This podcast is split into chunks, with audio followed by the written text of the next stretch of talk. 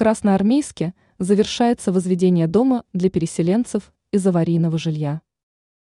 Благодаря стремительным строительным работам люди стали чаще переезжать в новые дома. Это значительно повышает качество жизни российских граждан. По информации агентства «Москва», в пресс-службе Министерства строительного комплекса Подмосковья сообщили о завершении строительства одного из подмосковных домов. Данный объект находится в подмосковном Красноармейске на улице Краснофлотская. Уточняется, что дом возводится для людей, проживающих в аварийном жилье. Отмечается также, что в настоящее специалисты работают над устройством фасадных частей дома. Кроме того, они выполняют отделку помещений, занимаются устройством входных групп.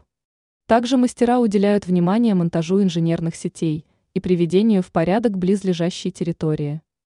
Уточняется, что в здание, состоящее из 16 этажей, переедут 276 семей из 19 аварийных домов. По данным пресс-службы, работы должны завершиться уже в 2024 году. Ранее сообщалось о строительстве жилого комплекса в Коптево.